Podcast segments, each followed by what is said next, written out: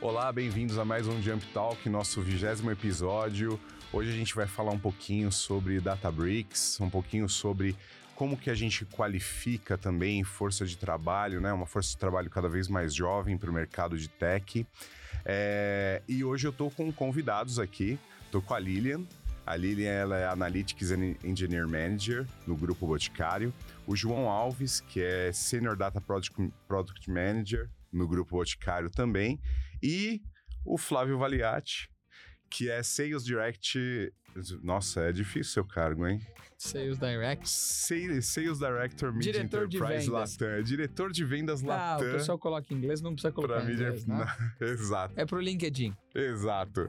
Na Databricks e também fundador da Vamos Subir, certo? Ah, eu queria pedir para vocês se apresentarem. Eu acho que é legal vocês falarem um pouquinho do histórico de vocês antes da gente começar a conversar, abordar outros assuntos. Quer começar, Lilian? Pessoal, tô atuando no Boticário, sou recém-chegada na casa, mas estou muito feliz por estar nesse papel novo e com os desafios novos. Mas eu tenho 23 anos na área de tecnologia. Ah, na área de dados eu tenho atuado nos últimos cinco anos, mas no papel de liderança já pelo menos há oito anos. Sou formada em sistema de informação e tenho uma especialização em dados. E, assim, os desafios na área de tecnologia, principalmente liderança, né, na área, é, tem bastante desafios, mas é, gosto muito do que eu faço. E tenho como hobby beach tênis e escrever livros às vezes. Às vezes. Esse é um dos hobbies. E aí agora eu passo a palavra para o João se apresentar. Boa, tá joia. Bom, obrigado aí pela oportunidade. Sou o João Alves. É, falando um pouquinho aí da minha trajetória, eu começo minha carreira ali com engenharia de software, então eu sou desenvolvedor de formação. Então, antes de estar na gestão, coloquei muito a mão na massa. Acho que muitos começam por aí. É, dentro do Boticário, eu já estou numa jornada de nove anos, então estou na minha segunda passagem pelo grupo. É, fiz bastante coisa, muito projeto, e hoje estou com a missão ali né, nessa jornada de dados, agora atuando mais com produtos. É, que eu acho que vale a pena comentar é que eu sempre gostei muito de entender a fundo né, os desafios que a gente tinha. E aí eu acho que minha carreira eu projetei muito para isso. Começar desenvolvendo, Uhum. depois entender a arquitetura, depois implementar muitos projetos com a visão até de consultoria e por fim estar mais focado em gestão e agora trabalhando com os dados, propriamente dito. Acho que me ajuda muito a entender as dores de todas essas etapas. Isso facilita o meu trabalho hoje, conhecendo bastante do negócio também.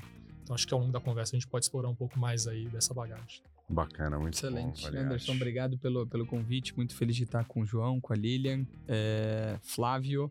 Eu estou como, como diretor de vendas da Databricks para América Latina. Eu gosto de destacar que eu estou, eu não sou. Sou pai, sou marido, né? talvez sou o fundador do Vamos Subir. Sou uma pessoa de valores, princípios, e eu acho que tudo isso potencializa a nossa carreira em tecnologia. É, passei por empresas como Salesforce, Zendesk, Zoom no início da pandemia, e eu acho que a minha carreira, ou talvez a tecnologia, ela tem um papel de intermediação para fazer coisas que impactem a vida das pessoas. Então, estou feliz de estar aqui com vocês, de aprender, de trocar, de, de compartilhar e falar um pouquinho mais sobre força do trabalho também, que é um tema que me interessa bastante. Afinal, a gente tem um, um gap gigantesco a ser endereçado, tem muitas oportunidades. eh, e obrigado novamente pelo, pelo convite. Faltou falar que você foi jogador de futebol. Frustrado, né? Como vocês podem ver, não era tão bom, né? Afinal, a gente vai estar falando de tecnologia. Mas joguei futebol profissionalmente até meus 19 anos. E, e agora sou um peladeiro profissional. Boa. Uma vez por semana, pelo menos, jogando futebol. Então a gente não vai falar de futebol hoje, né? A gente vai falar de livros, mas um pouco mais tarde, né? É, e agora a gente vai focar um pouquinho em tecnologia, né? E eu queria entender o que que vocês, o que, como que vocês enxergam, né? Os avanços mais recentes que a gente teve de machine learning, de IA, e como que isso está impactando o negócio, né? Como que isso está impactando a Databricks, né? E como que isso está impactando também o grupo Boticário e a carreira de vocês? Quando a gente olha para a tecnologia, volto a dizer que a tecnologia é o meio e não o fim. né? E a tecnologia, desde o início, vem para nos ajudar, talvez, em duas principais frentes, que é trazer escala e, de alguma forma, é, devolver tempo para as pessoas. É, as tecnologias de dados, elas só vão fazer sentido se no final do dia e na ponta as áreas de negócio estiverem, se, estiverem sendo beneficiadas. Então, é, eu acho que com os avanços tecnológicos que a gente tem hoje em dia, principalmente com o GNAI, a gente percebe que a próxima grande onda vai ser realmente incluir as pessoas não técnicas para todos esses temas técnicos que a gente vai discutir aqui e que vem sendo discutido nos últimos anos. Isso de fato democratiza o acesso aos insights e a gente vê uma grande mudança a partir da adoção das tecnologias como Databricks ou qualquer outra tecnologia do mercado potencializadas por, por GenAI. A gente brinca que as últimas transformações elas aconteceram à medida que o mundo ou as pessoas adotavam smartphone, tecnologias, é, software, internet, etc. As grandes próximas mudanças vão ser impactadas por inteligência artificial que estará embarcada em toda a tecnologia e todo o software. Algo que é interessante, a Lilian também esteve no Data AI Summit lá em São Francisco esse ano. Gen, Gen AI é a buzzword do momento, né? E foi uma das coisas que foi foco do evento. E eu acho que é muito interessante, e também foi foco do evento do Reinvent semana passada da AWS. É, e eu acho que o mais importante é essa questão da inclusão mesmo, né? É você começar a incluir as pessoas que são não técnicas para elas conseguirem obter esses insights, né, que são tão importantes para o negócio. E a Databricks apresentou várias coisas no evento nessa direção. É, e não só, né, para um público geral, mas também para um público feminino, que eu achei que foi grandioso. Foi. É, eu participei de um almoço com dados e uma, assim, rede de mulheres ali, de vários lugares do mundo. Achei isso fantástico, porque é difícil você ver mulher inserida, como você disse, o tema de inclusão. É difícil você ver mulher inserida na tecnologia, principalmente na área de dados. E o Databricks investe muito nisso também, então tive esse, essa esse convite especial da Databricks e, meu, foi para mim foi fantástico participar desse evento. E tinham muitas pessoas ali falando de dados, principalmente é, é, os cases que foram apresentados foram também muito, assim, ricos, enriquecedores para o meu aprendizado é, num todo. E foi um evento, de fato, fantástico. Legal. E você, João, como você enxerga essas questões desses avanços tecnológicos e como que isso implica não só o Grupo Boticário, mas todo o ecossistema que a gente está. É, vou trazer uma visão um pouquinho mais ampla, que eu vejo uma sequência de coisas acontecendo nos últimos anos. Né? Eu acho que quando a gente fala de todos esses avanços que a gente vê e hoje está discutindo, e a generativa, todas as possibilidades, eu acho que é legal a gente recordar que a gente teve antes um avanço na questão da própria internet, que hoje está mais acessível, que a gente tem a internet com melhor banda disponível, a própria onda dos smartphones, ou seja, as pessoas hoje estão muito mais conectadas do que estavam alguns anos atrás.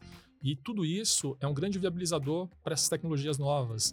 Então, quando eu falo de trazer mais experiência, IA generativa, ter isso mais acessível, eu tenho que lembrar que hoje isso é possível por quê? Porque o hardware está ali com a pessoa, Exato. hoje todo mundo está conectado, hoje a internet me permite isso. E aí, como que a gente surfa essa onda de uma forma inteligente? Acho que o primeiro desafio é esse, é, tem muita tecnologia, o que, que a gente seleciona né, para resolver os nossos problemas? Segundo, é como que a gente insere as pessoas que estão fora disso. Apesar da gente estar tá aqui falando né, de novidades, a gente tem que lembrar que ainda tem uma espécie de bolha, onde muitas pessoas estão e muitas pessoas não estão. E olhando para o nosso país, né, que é um país que tem né, essas diferenças ainda, tem muita coisa para se explorar. Só Sim. que aí entra a parte de capacitar, entender, conhecer melhor as tecnologias e a partir disso resolver os problemas que a gente tem. Que eu acredito muito nisso. Acho que tudo isso só vai ser interessante, vai ser útil se a gente resolver problemas reais. Quais são os problemas que a gente tem, como a gente usa a criatividade, domina essas tecnologias e coloca em uso. O que eu vejo, na minha percepção, eu vejo um cenário muito promissor. O problema, eu acho que é esse déficit da gente, né, de capacitar as pessoas para poder acompanhar, porque a cada semana aparece uma novidade ou uma IA generativa nova e a gente nem teve tempo de absorver o que tinha sido apresentado há um tempo atrás, né, de usar o potencial de tudo aquilo. Eu acho que o grande desafio é esse, é como que a gente seleciona as melhores tecnologias, explora as melhores oportunidades e conecta as pessoas dentro desse processo. Acho que aqui está o grande desafio na minha visão. A gente está falando muito de GenAI, de AI, de Machine Learning, e a gente está esquecendo muitas vezes do básico. É, a gente rodou um estudo recentemente que, sei lá, 80% dos CIOs acreditavam que as suas áreas de negócio estavam usando AI de alguma forma, quando na verdade somente 15% daquelas pessoas de fato tinham um benefício né, vindos dessas tecnologias. É, a gente não consegue fazer AI se a gente não tiver dados. Né? E para ter dados, a gente precisa de engenharia. Não é a realidade do mercado brasileiro. Quais são as operações hoje no Brasil que você bate o olho e fala assim, elas são referências em AI? Temos Boticário, temos várias outras, mas se você pega né, na grande volumetria, não é a realidade. Não. A gente precisa fazer o básico, lembrando que existe engenharia, existe visualização, para então começar a discutir modelos preditivos, é, prescritivos ou qualquer coisa do tipo. Então, é muito importante a gente olhar para o básico e conseguir priorizar qual que é o nível de maturidade da minha companhia, o que, que eu preciso. Eu preciso de NAI de fato? Acho que não. Né? A não ser que você já tenha uma maturidade minimamente razoável de engenharia, visualização ou qualquer coisa do tipo. Então, acho que esse é um ponto super importante a, a se destacar.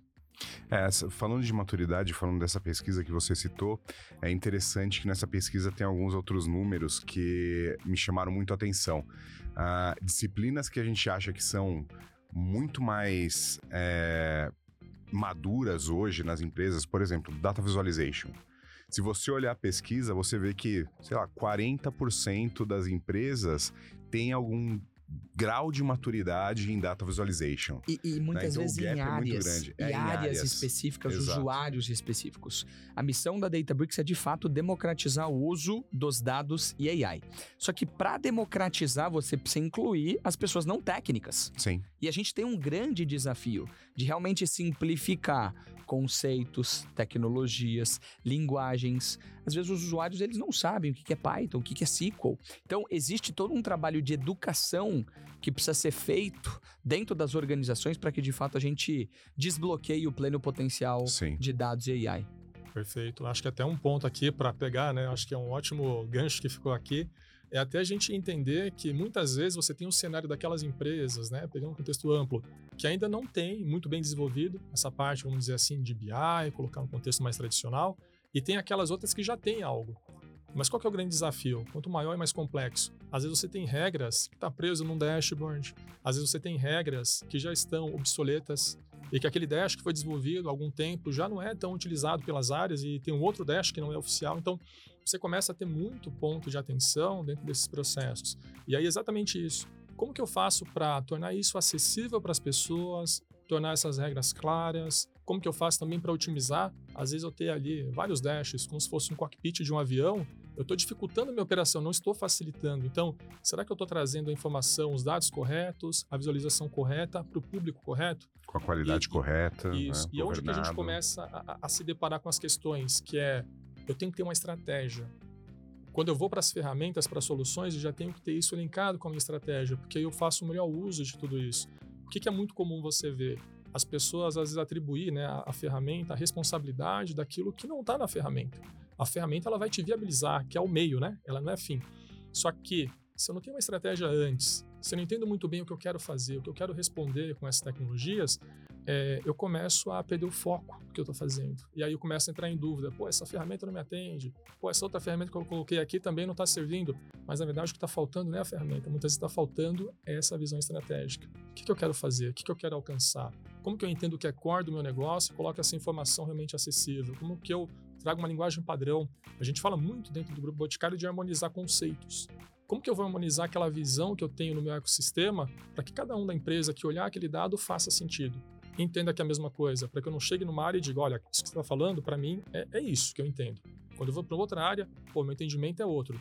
Pô, não adianta, a minha ferramenta, por mais que ela seja melhor, ela não vai resolver essa questão que não cabe à ferramenta. A ferramenta facilita o processo, ela vai te trazer consistência, né, muitas coisas, mas a estratégia para mim é o que vem antes disso tudo. Então, só estou trazendo esses pontos porque eu acho que é legal que as pessoas tenham essa visão. Às vezes eu, eu sinto isso, né? Que alguns CEOs, enfim, é, não enxergam dessa forma, né? acabam delegando isso e com razão para as pessoas de tecnologia que estão ali, as pessoas que estão responsáveis, mas falta às vezes essa parte que vem da estratégia, né? mais ali da, da empresa para aí sim distribuir para quem vai fazer esse trabalho. É, eu acho que é essencial essa questão da estratégia e essa questão da estratégia está nessa pesquisa também, né? Que acho que 15% das empresas têm uma estratégia mesmo definida de dados. É, e ela e muitas vezes a gente foca na estratégia pensando só na ferramenta. Né? Então, a minha estratégia era utilizar a ferramenta X. Né? E aí, estratégia não é isso. Né? Estratégia é entender como os dados podem ajudar a empresa, quais são os meus casos de uso, por onde eu vou começar, o que, que traz valor. Né? Isso é muito importante. Até para usar o full potential das ferramentas, porque Sim. muitas vezes você começa com uma ferramenta e você começa a entender que no seu ecossistema você vai ter que conectar outras ferramentas. E aí, como que você faz isso de uma forma inteligente, que você evita né, desperdiçar muito recurso, capacitar as pessoas, daqui a pouco jogar tudo isso fora e ter que fazer novamente? que eu acho que é importante quando fala de estratégia, que ela não precisa nascer perfeita. É, ela é o ponto de partida. E ao longo do processo você vai achando as respostas, que vai te conectando, né, tornando ela mais ampla e conectando com aquilo que faz sentido. A capacidade de aprender, né, que a gente fala muito, de entender o que está funcionando não e ajustar a rota é importante. Aí onde entra as ferramentas? Qual que traz essa flexibilidade, né? Quais são essas ferramentas que vão me otimizar esse processo, que não vão me deixar na mão, né? Então acho que é, é um combinado, mas eu gosto de destacar esses pontos só para a gente não perder isso do radar, porque senão a gente fica preso onde não vai resolver 100% Exato. um problema, né? Porque é um problema que está além do que pode ser resolvido. Falando um pouquinho também, saindo um pouquinho da estratégia, falando de ferramenta, é, um pouco do que o Flávio falou já, de que ó, a gente tem que ter uh, uma solução unificada, independente de qual plataforma você escolher, né? E qual é a vantagem de ter essa solução unificada? Eu, vou trazer um pouquinho de panorama Databricks, se vocês permitirem. A Databricks é uma empresa de dados e inteligência artificial que surgiu para unificar dois stacks de tecnologia muito utilizados. Se a gente olha para o passado, talvez nos anos 80, as empresas começaram a se digitalizar. Então, os processos começaram a se digitalizar e aqueles dados que normalmente eram, eram anotados numa folha de pão começaram a ser sistematizados. Né? E a gente tinha uma arquitetura de dados chamada um Data Warehouse para armazenar e processar dados estruturados e servir negócio via BI, né? como a gente conhece muito bem. O grande problema de um Data Warehouse né, é que ele sempre vai responder respostas, ele sempre vai responder perguntas referentes ao passado. Quanto eu vendi, quanto eu cresci por linha de produto nesse período. À medida que a gente avança e mais tecnologias surgem, formatos de dados, né, aplicativos, é, AI, os nossos negócios são pressionados a criar predições. Não só o quanto eu vendi, mas o quanto eu vou vender. E aí surge, 2010 mais ou menos, um novo conceito de arquitetura chamado Data Lake, para que você armazene dados semi-estruturados e não estruturados, né, com uma capacidade de armazenamento, processamento e custo muito menor do que um Data Warehouse. Aqui a gente resolve o problema de novos casos de uso, mas a gente traz um outro problema.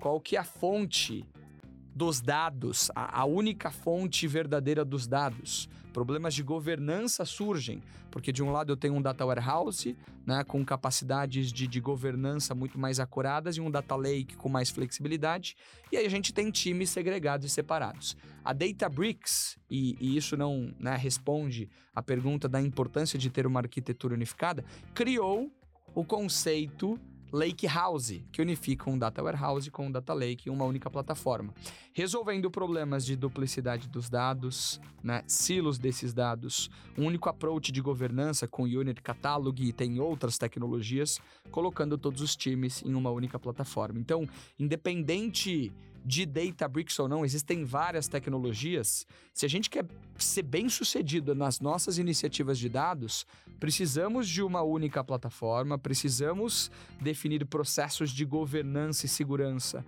que são padrões dentro da companhia. Idealmente, precisamos ter todos os times de engenharia, ciência, análise e negócios dentro de uma, de uma única plataforma, falando de uma única estratégia. Então, ter uma única plataforma para te ajudar na execução dessa visão vai te trazer velocidade, simplicidade, né, assertividade e vai trazer uma capacidade de ter todas as pessoas olhando para uma, uma mesma direção.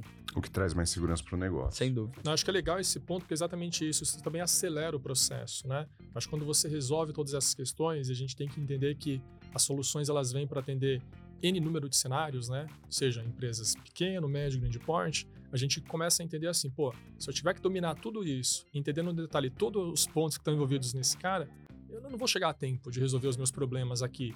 E aí eu acho que quando você vai para uma plataforma, acho que o exemplo da Databricks é muito bom nesse sentido, você economiza muito esse tempo.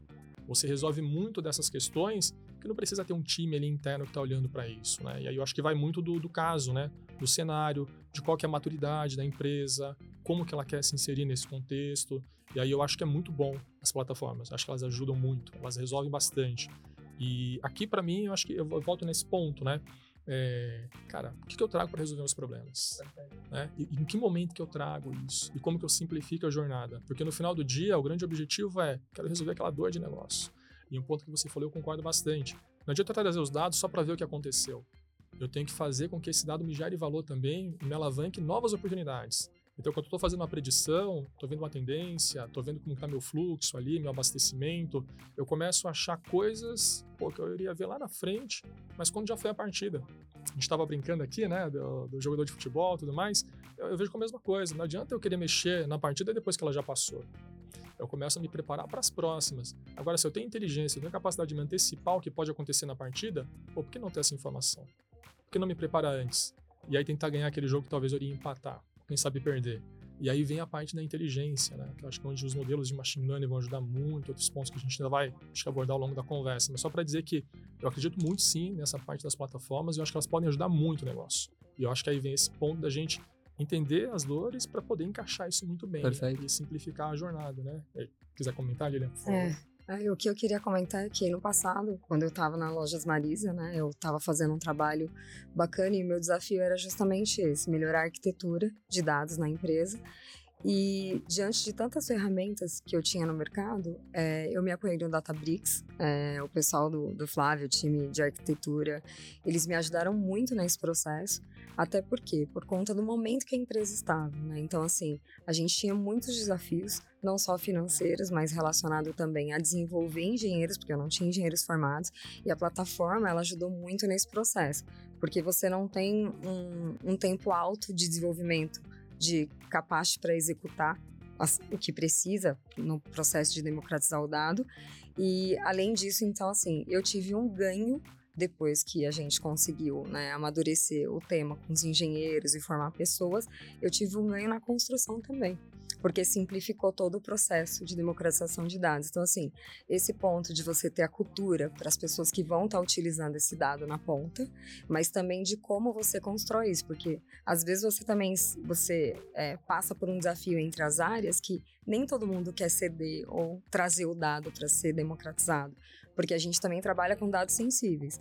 E esse é um dos pontos que quando você vai para uma arquitetura que você não conhece muito e você não tem um apoio, você constrói algo e depois você tem que refazer por conta da governança. E no Databricks eu achei essa facilidade para mim. Então, no momento, é, o que eu tinha, o desafio que eu tinha nas lojas Marisa, é, eu tive que avaliar todo esse contexto. Então, assim, eu busquei as outras ferramentas, a gente já tinha algumas ferramentas internas, mas eu tive que fazer esse processo mais acelerado. E aí eu comecei a aprofundar. E aí, com isso, me ajudou a ter clareza para o que a gente precisava naquele momento. Então, foi esse trabalho que eu fiz junto com o time do Databricks e, assim, foi um case é e tá é sendo fera. ali de sucesso pessoal e assim formou pessoas é, você acaba desenvolvendo pessoas então você traz uma satisfação para quem está atuando com a ferramenta porque é, um, é uma plataforma nova e é mais simplificada é, eu comecei a desenvolver pipelines em, men em menor tempo. Então, eu tinha um custo menor agregado para o meu time que estava atuando. Então, assim, foi uma série de coisas que a gente foi descobrindo no meio do processo, que era um processo de POC que a gente começou, e aí depois a gente amadureceu e falou: não, realmente, esse é o caminho. Então, de fato, você tem que avaliar, como o João falou, qual é a tecnologia que vai agregar para o seu negócio, que vai de fato trazer um valor, mas também o tempo que você vai levar para fazer isso, como é que você traz essa cultura para a empresa, porque é de extrema importância a empresa saber disso, né? Os CEOs precisam ter, ter essa visão, que não é só simplesmente delega para o time de tecnologia e tá lá, se vira, faz, não. A gente precisa desse apoio no geral da empresa, senão a coisa não acontece. E eu acho que é legal comentar aqui é, esse projeto, né, que a, ele comentou, óbvio, não participei, né, não estava ali na empresa, mas só pegando uma visão geral, Eu acho que é importante comentar que esses projetos geralmente começam pequenos, né? Sim. Sim. E eles vão ganhando corpo, né? A gente vai ganhando dimensão. Então também, eu acho que a questão da plataforma, e pegando do contexto amplo, acho que onde ela ajuda? Ela ajuda nesse sentido. Eu posso começar com algo menor nesse momento e eu vou habilitando conforme a minha evolução, na minha jornada, eu vou colocando mais coisas ali dentro. Eu vou ampliando isso. E, e você está num ambiente que você não precisa ficar trocando toda hora, o que te permite esse crescimento, eu acho que é, é o game change para mim é o que vai ser o fator de sucesso, porque você está preparando as pessoas, você tem confiança naquele ambiente e você não precisa dominar todas as disciplinas. Por exemplo, pô, tem que conhecer tudo de cloud, infra, né? Tenho que conhecer como gerenciar esses ambientes para poder viabilizar. Olha, não preciso. Eu já tenho alguma coisa que já está endereçando tudo isso, que volta para o meu foco onde realmente está o problema. E aqui é onde eu acredito que isso ajuda muito. Você tem plataformas que tem essa robustez, que facilita. A Lilian, acho que está dando aqui um depoimento é, real, né, que viveu. Isso é muito legal, porque nós, como profissionais de dados, de tecnologia, nós sabemos a dificuldade que é isso no dia a dia, a gente está ali nessa linha de frente. Então, você ter a possibilidade de trabalhar com ferramentas que vão te permitir isso, para mim, é, eu volto no game change. Você não precisa estudar tudo sempre, né? Sem dúvida. E você tem uma barra de uma, uma, uma barreira de entrada muito baixa, porque você Sim. começa a discutir casos de uso. Aqui é super importante, acho que vale a pena gastar mais tempo nisso. O caso de uso nada mais é uh, do que a forma como nós vamos resolver o problema de negócio utilizando os dados. Às vezes a gente olha para o dado e fala, o dado vai resolver o problema. Não. Qual é o problema e como o dado ele potencializa? E eu acho que a gente precisa criar essa cultura de, de quick wins, vitórias Exato. rápidas, pequenas e que vão ganhando corpo.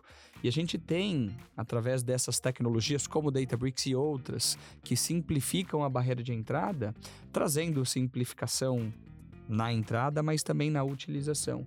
E à medida que a gente vai ganhando mais corpo e a gente vai provando valor para o negócio, a gente tende a ter mais, mais robustez, mais apoio, mais investimento, uma representatividade muito maior.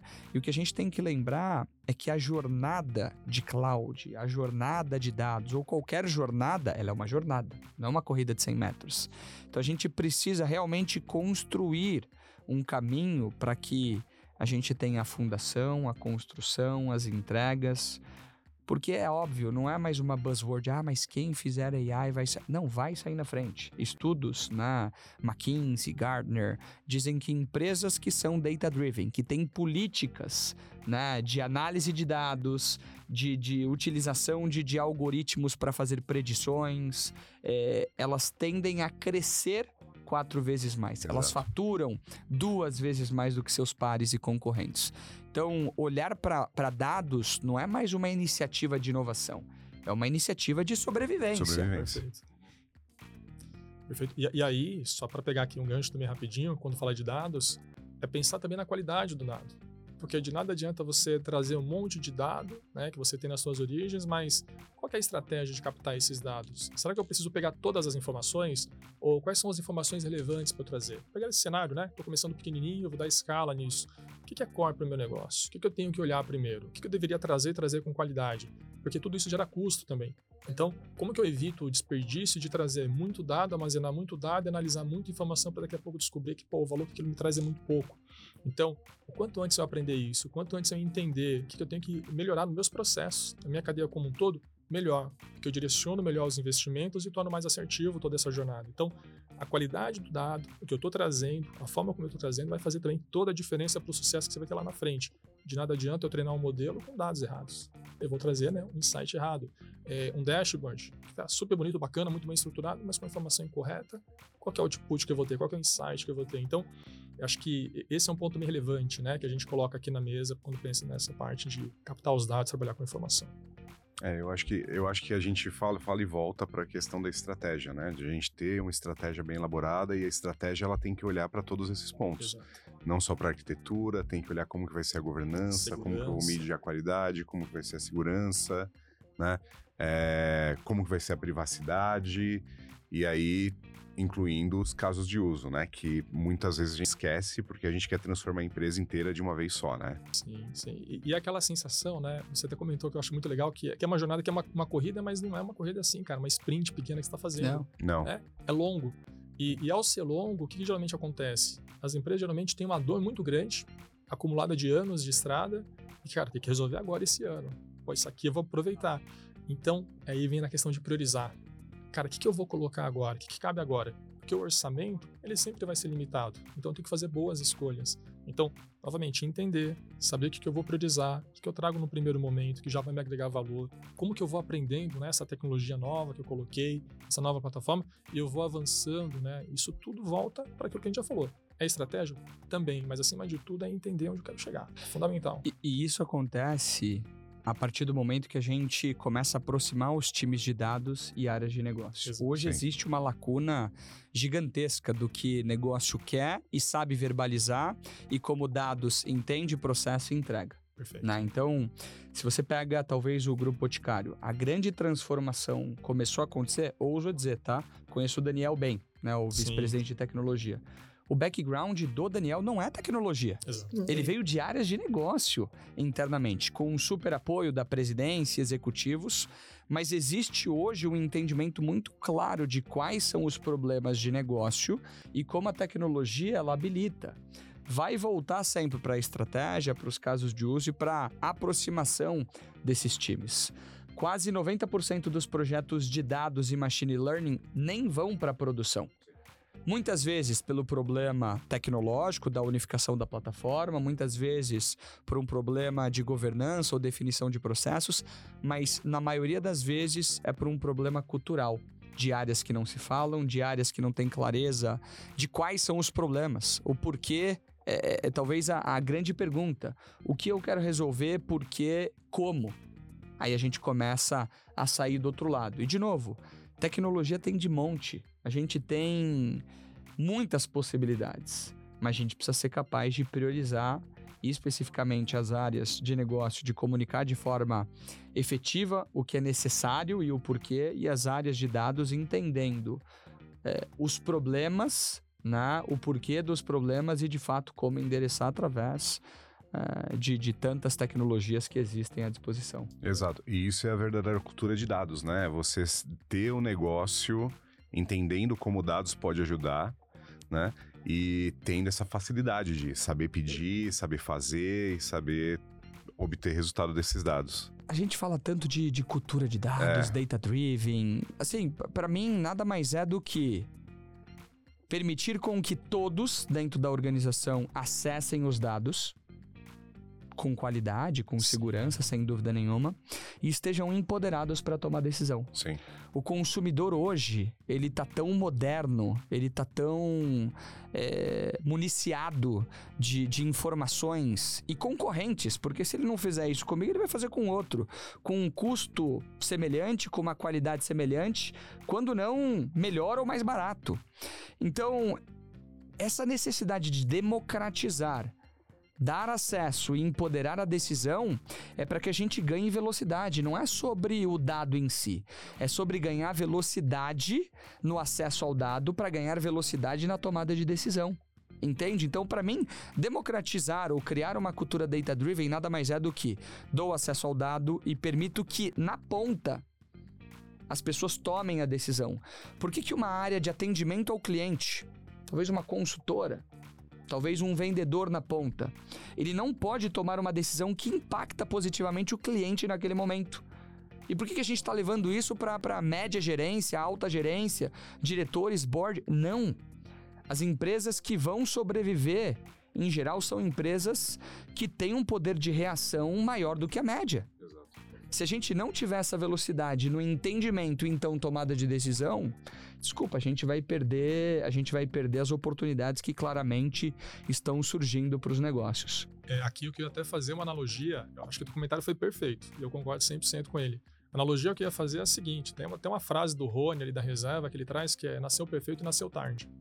Então, assim, é, as coisas não vão esperar a gente se organizar, a gente pensar na nossa estratégia para elas acontecerem. Elas vão acontecer. Se você não fizer, teu concorrente vai fazer. Muito, muito, provavelmente mais rápido, com mais qualidade que você. Então, você não pode ficar para trás. É, a analogia que eu ia trazer, estamos aqui em São Paulo, né? Então, para quem está assistindo de outras regiões, a gente está falando aqui de São Paulo. É, vou pegar o exemplo aqui de uma obra do metrô. Às vezes essa obra, quando é projetado, essa obra é feita para ficar pronto, sei lá, vamos dar um exemplo aqui, era 10 anos atrás. Só que essa obra, quando é entregue, pô, já passou 10, 15 anos. O problema da população que ela ia endereçar já é outro. Já. Já é já outro. não é aquele que foi dimensionado para aquele momento, aquela obra. Então ela chega com um atraso muito grande. Quando eu tenho outros problemas, eu deveria estar olhando para outras questões e ainda estou olhando para o passado. A mesma coisa dentro da empresa. Em menor ou maior escala, às vezes você está ali num projeto, um big projeto. Você está fazendo e lembrando, pô, isso aqui vai resolver, isso aqui vai ajudar. Só que passa tanto tempo, tanto tempo, que quando você entrega, O problema já é outro. já é outro. O A mundo empresa tá já muito mudou. conectado, tá tudo muito rápido. Exato. Então, você ter essa agilidade de de identificar as oportunidades, trabalhar, entregar a solução é fundamental. Significa o quê? Que você vai errar e você vai acertar ao longo do processo. Mas você tem que se mexer. Você não pode esperar. Porque se você esperar o cenário perfeito, cara, esse cenário nunca chega. E aí você naturalmente vai ficar para trás, né? Então, só para fazer essa conexão que eu achei bem bacana Concordo. comentar. Bom, vou só complementar um, um outro ponto aqui que você até trouxe, que está relacionado ao nosso diretor e VP, né? Essa integração entre é, é, a estratégia que o Bolt tomou em 2019, que era é, ele queria ser líder em uma empresa de tecnologia e experiência e ele precisava unir essas áreas que é que a gente está comentando de negócio e outras frentes para que a gente conseguisse de fato ser uma empresa é, líder. E aí, com isso, ele juntou né, a vice-presidência de RH né, é, e junto com tecnologia. E isso não quer dizer que não tenha essas áreas ali divididas e que cada um não tenha o seu compromisso e o seu, é, seu papel. Mas com essa junção, conseguiu trazer para nossa área ali um toque mais humano, né? E conseguiu levar tecnologia para as outras áreas. E aí foi quando o Bot de fato cresceu como GBTech, né, que é o que a gente faz ali hoje, e aí trouxe essa visão. Então, assim, cresceu em número de colaboradores, cresceu em tecnologia, em inovação, e tudo isso né, ajudou não só no crescimento e no fortalecimento em democratizar o dado, e também como escolher uma arquitetura boa e de como atuar isso né, escalável para todas as áreas. Então, o bot ele teve essa estratégia. Então, volta muito no ponto que a gente falou inicial, né? Tem que ter estratégia, tem que ligar as áreas, interligar. Então, você tem que fazer essa integração. E muitas vezes as empresas têm essa dificuldade de fazer integração entre as áreas, porque o pessoal geralmente pensa que a área de tecnologia é uma área apartada, né? Não é uma área para trabalhar em conjunto. Geral- geralmente é, E né? quando você fala de dados, você também cai nesse problema. Né? E de fato, é um problema, porque as- a maioria das pessoas não pensa, ah, pessoal de tecnologia, enfim, né? É só um comentário à parte aqui. Boa. Talvez o, a única oportunidade de melhoria no, no Grupo Boticário é, é a, a possibilidade e oportunidade de implantar Databricks. Né? Ainda não aconteceu, mas vai Ainda não acontecer. aconteceu. Mas brincadeiras à parte, eu acho que o comentário da Lilian ele, ele é super pertinente, porque se a gente para no processo de transformação digital, se a gente pensa no processo de transformação digital, antes de ser um processo de transformação digital, ele é um processo cultural. Uhum. Você não consegue fazer transformação digital se você não, primeiramente, transformar a cultura das pessoas.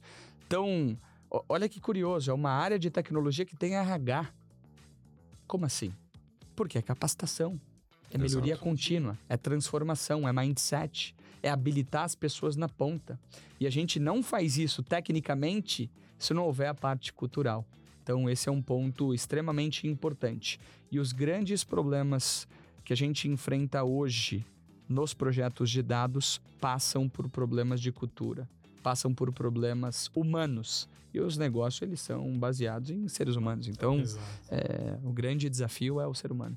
Exato. E aí, até pegar aqui um gancho, estamos falando do Dani K, né? Que é uma pessoa maravilhosa. Vou mandar uma mensagem pra ele agora. Manda, aqui. manda, manda, ele vai ficar feliz. Mas eu acho que é legal comentar isso. Acho que a gente tem uma felicidade muito grande é, de ter líderes ali que tem essa mentalidade, sabe? Esse olhar que não limita.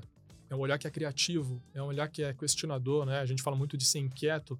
Cara, vamos fazer. O Boticário tem muito isso de a gente mexe em time que tá ganhando, para continuar ganhando, né? Para continuar seguindo forte. E isso é muito bom, isso faz parte da cultura.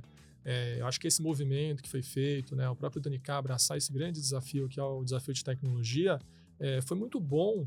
Ele não precisando ter toda essa bagagem de tecnologia que às vezes outros né, teriam, por quê? Porque ele não traz olhar limitante. Ele traz o olhar do por que não, vamos, por que não fazemos isso? Poxa, tudo bem, tentamos e não deu certo, onde que a gente errou?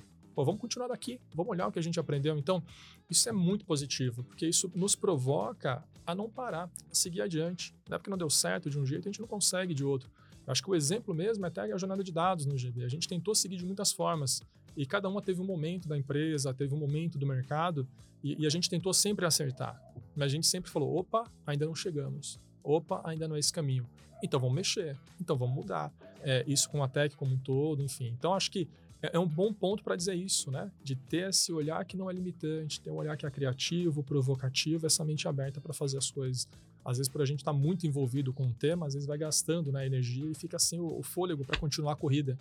Então, eu acho que é legal ter pessoas que oxigenam isso e traz esse olhar mais amplo. Né? Acho que esse é o ponto.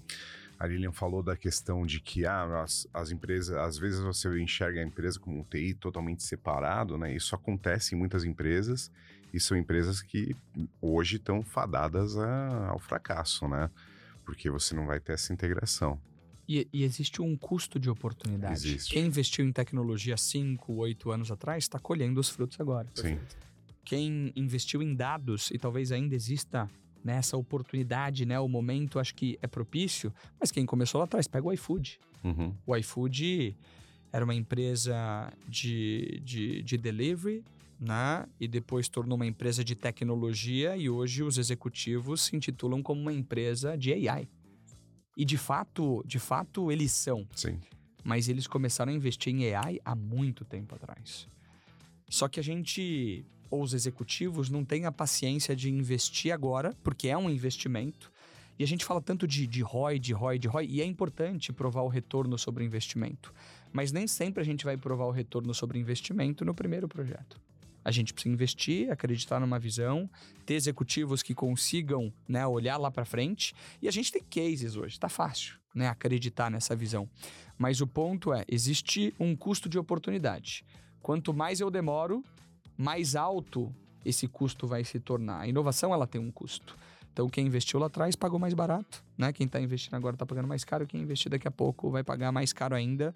E daqui a pouco o AI pode se tornar commodity também. O mundo está evoluindo tão rapidamente que daqui a pouco não é mais uma vantagem competitiva e é uma, uma, uma commodity acessível a todo mundo e uma obrigatoriedade que talvez está se tornando hoje no, no mercado. E como que a gente prepara as pessoas, já que a gente está falando de levar as pessoas não técnicas para esse mundo, né? Como que a gente pre prepara essas pessoas para esse mundo, para esse novo desafio? Acho que a gente tem vários e vários estudos dizendo que no Brasil existe um gap gigantesco de profissionais não qualificados para uma demanda que existe e é latente. Alguns estudos falam de 500 mil vagas não preenchidas, outros estudos falam de 1 milhão de vagas, até 2030 mais de, de 2 milhões de vagas. Ou seja, existem muitas oportunidades. E se a gente não olhar de forma muito simplista, a gente pode aprofundar para formação de novas pessoas, a gente realmente vai ter um problema econômico no Brasil, como a gente já tem, né? dado a, a, a, a falta de qualificação no campo. E o grande ponto é o seguinte: todas essas áreas que a gente está discutindo, ciência de dados, o engenheiro de prompt, quanto tempo existe essa vaga? E o problema é que as empresas querem pessoas prontas, mas não existe pessoas não, prontas para novas vagas ou novas profissões que estão surgindo a cada momento. Engenheiro de prompt com 10 anos de experiência. Não existe.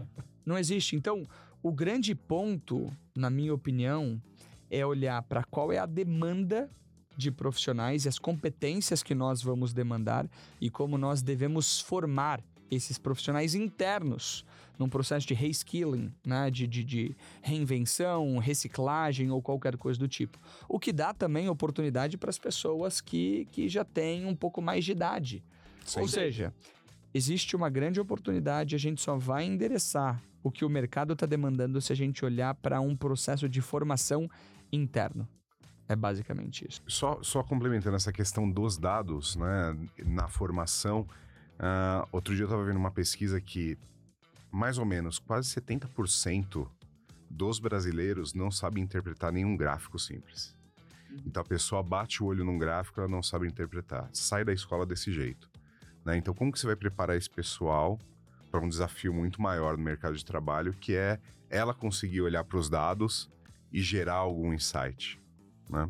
Esse, esse é um desafio grande. E a gente fala de analfab analfabetismo. É, não é mais o. Obviamente que a gente tem problemas culturais no Brasil, né? Também não Sim. quero minimizar isso, mas talvez nesse eixo que nós vivemos aqui, ou nesse mercado, é, o grande desafio vai ser quem não sabe usar a tecnologia ou interpretar dados ou qualquer coisa do tipo. Então, é, existe um, uma grande oportunidade de, de, realmente educar as pessoas digitalmente. Exato. Exato. É, e, e era bem nessa, nessa linha que eu ia seguir, né? Eu acho que quando a gente olha, fala de tecnologia, talvez para muitas pessoas ainda tem aquela imagem do nerd, sabe? Atrás do computador, aquele cara que tem que digitar um monte de código, saber um monte de coisa que muitas pessoas não sabem. E aquilo parece uma barreira muito grande para a pessoa poder se integrar e começar a acompanhar a tecnologia. O que talvez é, não se fala tanto, ou que pode ser um tabu para algumas pessoas, é entender que avançou muito a partir desse ponto, dessa imagem, porque a gente tem hoje. Hoje a tecnologia está muito mais acessível. Hoje, por exemplo, treinamentos, cursos, eu vou dizer aí que uns 10, 15 anos atrás, é, tinha curso que você só achava presencial. Pô, numa, num grupo que se reunia no sábado à noite em determinada região, isso era um bloqueio para muitas pessoas, né? Se deslocar, tá aquele horário para aprender. Hoje, com o teu celular, você pode aprender de qualquer lugar, né? Pô, tô na praia, tô aprendendo, tô em viagem, tô aprendendo, pô, tô no trânsito vindo para cá, ali no, no, Uber, tô aprendendo também, posso ouvir um podcast, posso estar tá ali estudando a partir de um curso que eu tô vendo no YouTube de graça, né, diga-se de passagem. Então, é, tem muita informação. Talvez o desafio que vem é como que a gente monta uma trilha para isso. É curar isso. Exato e entrega isso de uma forma que seja acessível para as pessoas e que a gente mostre, olha, não é tão o desafio não é tão grande quanto parece, porque a gente precisa de profissionais em várias áreas quando se fala em tech. E aí voltando para dados mesmo, é, a gente já tem muita ferramenta, tem muita plataforma. Eu acho que aqui a gente pode falar da Databricks, que oferece vários cursos lá, Sim, né? gratuitos. Um gratuitos. Inclusive a plataforma você pode se cadastrar e até criar lá uma plataforma para você no gratuito, gratuito e colocar esse conhecimento em prática. Então, é, hoje há muitas coisas que facilitam. Talvez a gente divulgar isso mais, talvez se reunir, ter frentes de trabalho para isso. Acho que tem um trabalho muito legal aí é, para ser falado também em relação a, a essa questão. É, no Boticário, o que, nós estamos fazendo? A gente tem o um programa Desenvolve, né? a gente está agora em 2024 na quarta edição desse programa, que é onde a gente busca incluir as pessoas em tech. Então, trazer pessoas que de repente viam a tecnologia como algo distante para dentro de uma trilha de aprendizado, de forma gratuita, com uma curadoria, com uma mentoria que a pessoa vai receber e que a gente não está apenas preparando essas pessoas para o Boticário, mas a gente prepara para o mercado. É, dentro né, dessas quatro edições, agora a quarta vem em 2024, a gente já contratou mais ali de 100 pessoas no GB que veio desses programas. Olha que legal, quantas pessoas que estavam fora de tech, que veio para a tech e conseguiu né, começar ali um primeiro trabalho em tecnologia por meio de um programa como esse. Cada um desses é uma conquista até aqueles que não entraram diretamente no Boticário, mas que entraram em outras empresas, também é uma conquista. Seja pelo aprendizado, seja pela nova perspectiva, seja pelo compromisso que a gente tem é, com o ambiente onde a gente está inserido, a sociedade. Então, o que eu vejo? O problema é muito grande, mas se cada um pega um pedacinho e resolve, cara, a gente chega lá. Sim. A gente alcança também. É, bom, o João falou bastante aí do contexto boticário. Eu acho isso, esse programa é bem legal. É como o João falou, a gente não só capacita para dá oportunidade para trazer pessoas para trabalhar com a gente, mas também a gente dá oportunidade para essas pessoas estarem indo para outras empresas. Tiveram grandes empresas também contrataram pessoas que se desenvolveram dentro desse programa do Boticário. Então, IBM, iFood, várias outras. E a cada edição a gente tem muito mais inscritos né, a cada ano. Então, isso a gente vê de fato o quanto faz uma diferença, porque na minha formação, quando eu comecei, com meus 19 anos, eu não tinha isso, de fato. Eu tinha que pagar um curso, eu tive que fazer uma faculdade. Eu tinha. A, a minha sorte é que eu tive um professor que ele se dedicava para alguns alunos de ir lá e dar algumas aulas para nós, para que a gente conhecesse não só de tecnologia e outras matérias que eram de extrema importância para a gente estar tá inserido na área, né? Porque naquela época a gente falava de matemática, né? Estatística e depois veio o sistema de informação. Então, a, a gente que começava tinha esse desafio. Então, e a gente realmente não tinha essa facilidade. Hoje tem bastante curso de graça.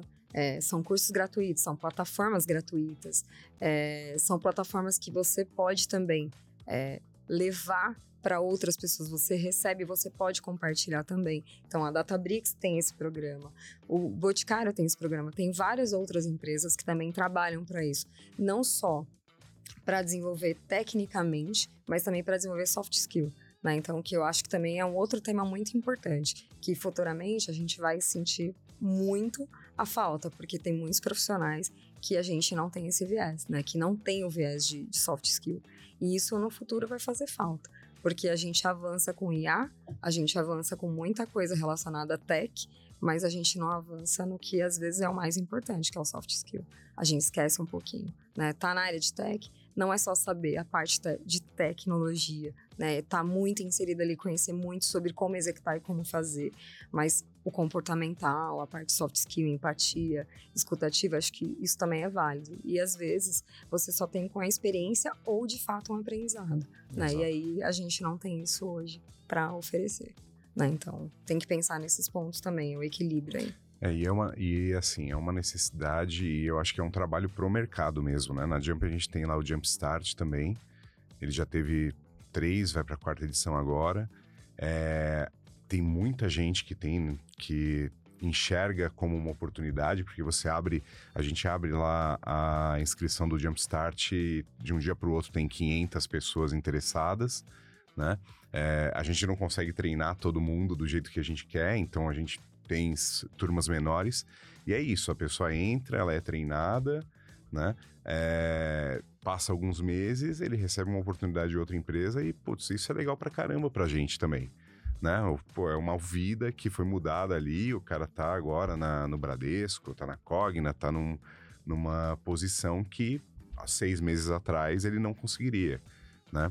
É, e eu acho que o maior desafio hoje, apesar de ter esses treinamentos gratuitos, ter muito material, é a questão da curadoria, né? Ter alguém que fale, olha, esse é o caminho, essa é a trilha, por aqui. Se você seguir por aqui, você vai ter sucesso. É, é até para não cair no risco, né, de estar tá aprendendo coisas que já não se utilizam muito, né? Então, uhum. quando você tem uma curadoria, você tem a opção de dar aquele refresh, falar, opa, peraí, você vai estudar, amigão, começa estudando essas linguagens aqui, é isso aqui que o mercado está pedindo. Quem está fora desse contexto não vai né, saber dessas coisas. Não. A curadoria já vai te dar essa trilha. Né? O que, que você tem que estudar, o que, que você deveria aprender. Então, nesse universo de várias coisas para aprender, você vai aprender aquilo que realmente vai ser útil. Que eu acho que esse é o grande ponto também. Com tanta informação, o que, que eu guardo que é útil, o que, que eu já tenho que deixar. Isso que já não faz mais tanto sentido, né? Então, liberar espaço para focar naquilo que realmente interessa. Então, acho que esse é um ponto importante. Eu reforço a curadoria para mim, ela é essencial. Talvez desse, desse bloco do debate fica que essa responsabilidade de educar continuamente, ela parte do indivíduo, que uhum. tem que uhum. ser protagonista, mas as empresas têm uma responsabilidade social muito grande, junto com outras iniciativas de unirem esforços e, e forças para realmente capacitar essa nova força do trabalho, seja ela mais ou menos velha, não tem nenhum problema. A gente precisa realmente é, reciclar né, as pessoas em, em, em, níveis técnicos e comportamentais, sem dúvida nenhuma. Eu acho que soft skills é um tema extremamente importante. Hoje, 90% das demissões e promoções acontecem em função das soft skills. Sim. Então, a gente precisa, dentro dos nossos currículos e treinamentos, embarcar também soft skills, que nada mais são do que as habilidades inerentes ao ser humano, que já foram ou não desenvolvidas. Então é extremamente importante. Trabalho em equipe, pensamento crítico, resiliência, empatia, escutativa. Todas essas habilidades hoje elas são muito demandadas e o profissional do futuro vai ser um profissional que deve se diferenciar através da sua capacidade humana. Porque a tecnologia está ali fazendo muito melhor do que ele várias tarefas, com poder de processamento e memória é, anos-luz à frente.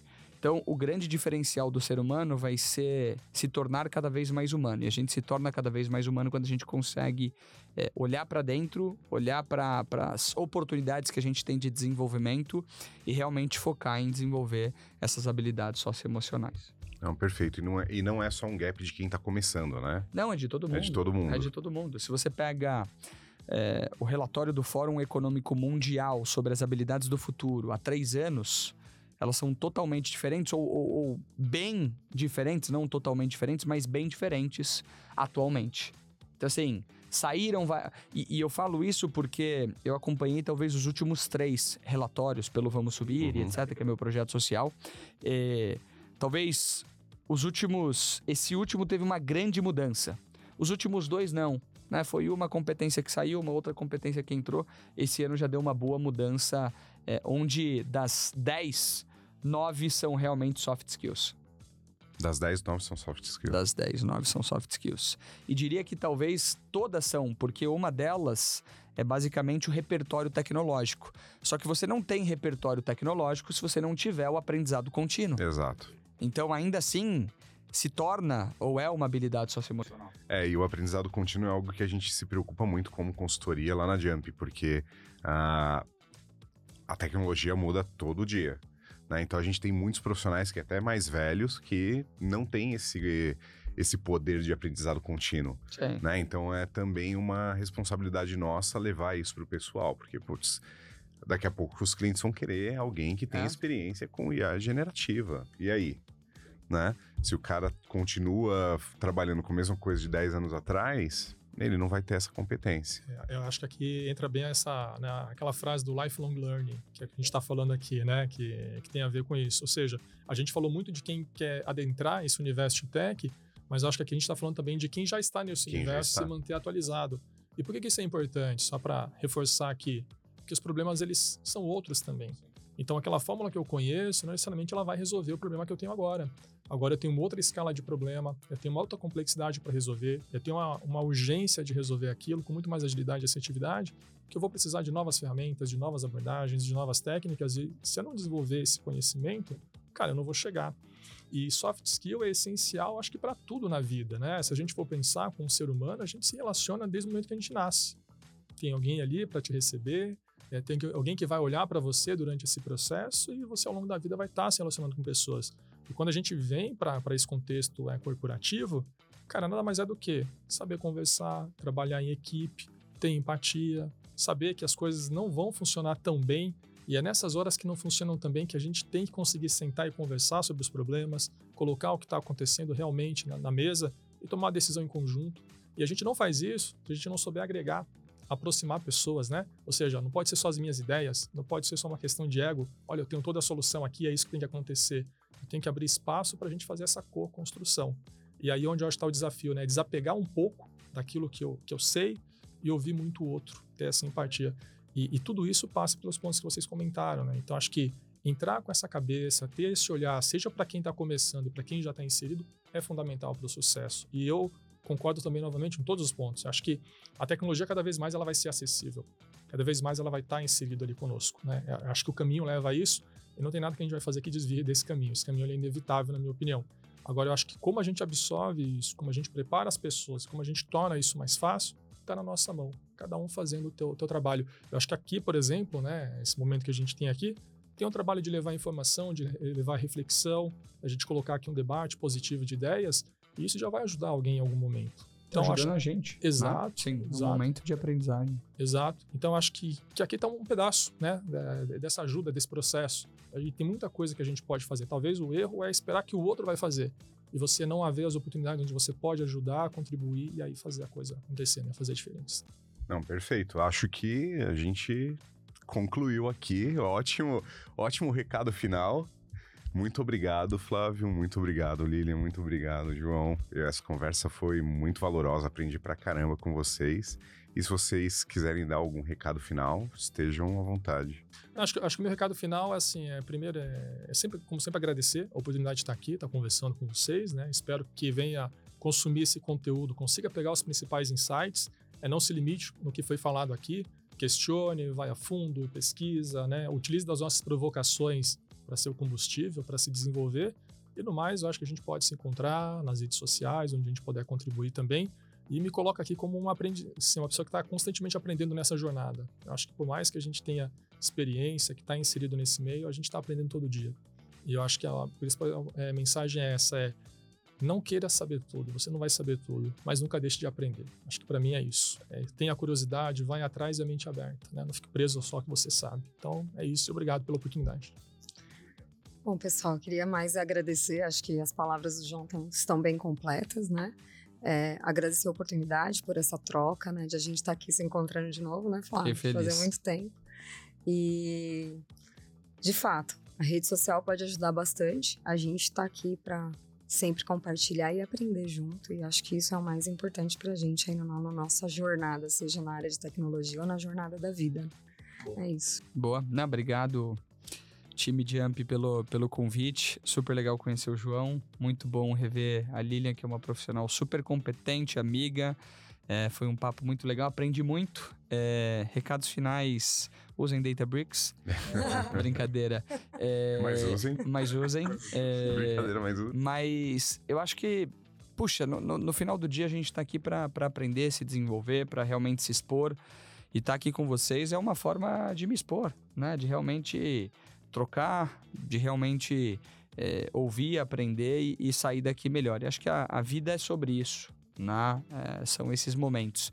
Então, obrigado pela, pela oportunidade. Também estou à disposição nas mídias sociais, Flávio Aliati, LinkedIn, Instagram. E eu sou uma pessoa que acredito muito na responsabilidade que cada indivíduo tem de realmente retribuir para a sociedade uma vez que a gente, de alguma forma, foi privilegiado. Eu fui privilegiado pelas pessoas que, que eu conheci ao longo da minha jornada, que me impactaram, e talvez por isso eu tenho a obrigação e a responsabilidade de, de retribuir. Espero ter retribuído um pouco agora e espero também poder continuar retribuindo para mais pessoas. Obrigado. Não, fantástico. Muito obrigado vocês. Aprendi pra caramba também.